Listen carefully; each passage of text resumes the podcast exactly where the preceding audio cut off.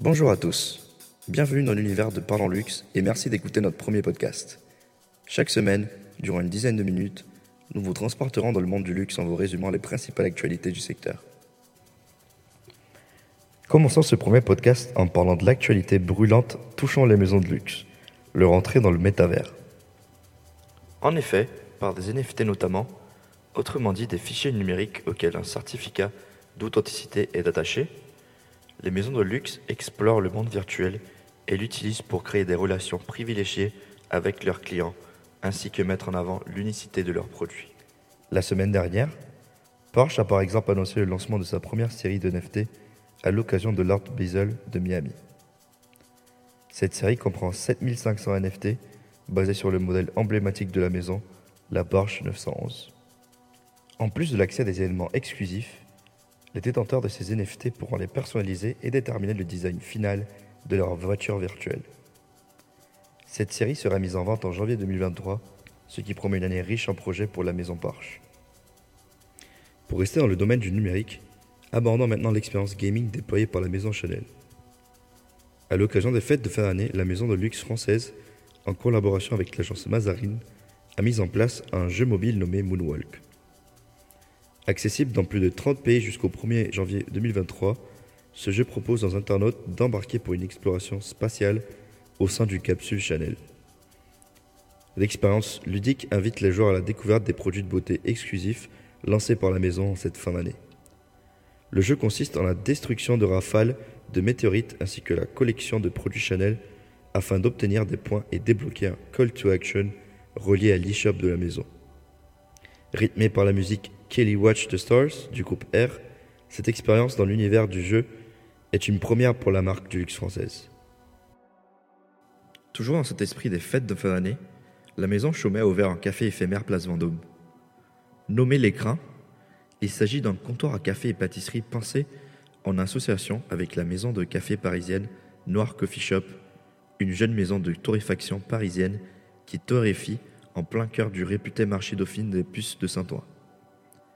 Ce café éphémère rime également avec bonne action car il reversera 10% des recettes à Women in Coffee, une organisation qui a pour vocation de valoriser le travail des femmes au cœur des plantations de café. La maison Chaumet, quant à elle, s'engage à verser le double de ce montant aux gérants de cette même cause. Mettons maintenant en avant une initiative éco-responsable menée par Rolex. La maison de luxe a en effet décidé de se lancer sur le marché de la seconde main par le lancement d'un programme interne de revente de montres d'occasion certifiées. Baptisé Rolex Certified Pre-Owned ou RCPO, ce programme permet à Rolex d'analyser et authentifier les montres d'occasion avant de les proposer à la vente, soit physiquement dans un espace dédié, soit en ligne via le site. Le marché de la seconde main Étant en passe de représenter plus de 30 milliards d'euros d'ici 2030 selon Deloitte, Rolex se positionne de façon stratégique. À ce titre, l'expert en horlogerie Geoffroy Adair souligne que ce programme est le signe d'une part de la consécration d'un marché en pleine effervescence et d'autre part d'une nouvelle économie circulaire pour le secteur. La marque horlogère britannique Watchfinder Co se lance également dans un projet lié à la seconde main en se développant à travers une marketplace. En effet, la marque spécialiste des montres d'occasion va lancer sa propre marketplace au printemps 2023. Cette plateforme permettra de proposer davantage de produits d'occasion authentifiés par les experts horlogers de Watchfinder Co.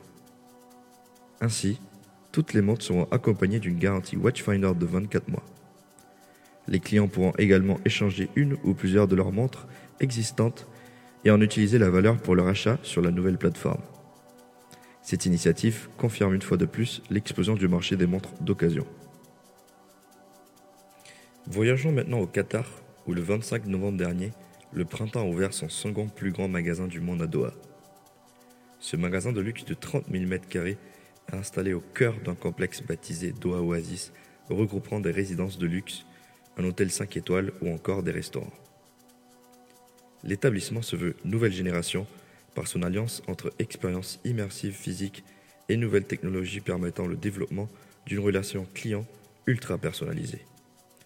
Par exemple, le grand magasin propose des services de customisation ou encore des rendez-vous avec des stylistes et personal shoppers. De plus, le printemps souligne dans ce cadre s'est associé à M7, un programme de mentorat sur trois mois pour accompagner et faire émerger des créateurs locaux. Enfin, pour terminer ce podcast, je vous propose de découvrir la nouvelle plateforme Beauté Depuis. Nommée Wikiparfum, cette dernière est un site informatif et éducatif centré sur le secteur de la parfumerie.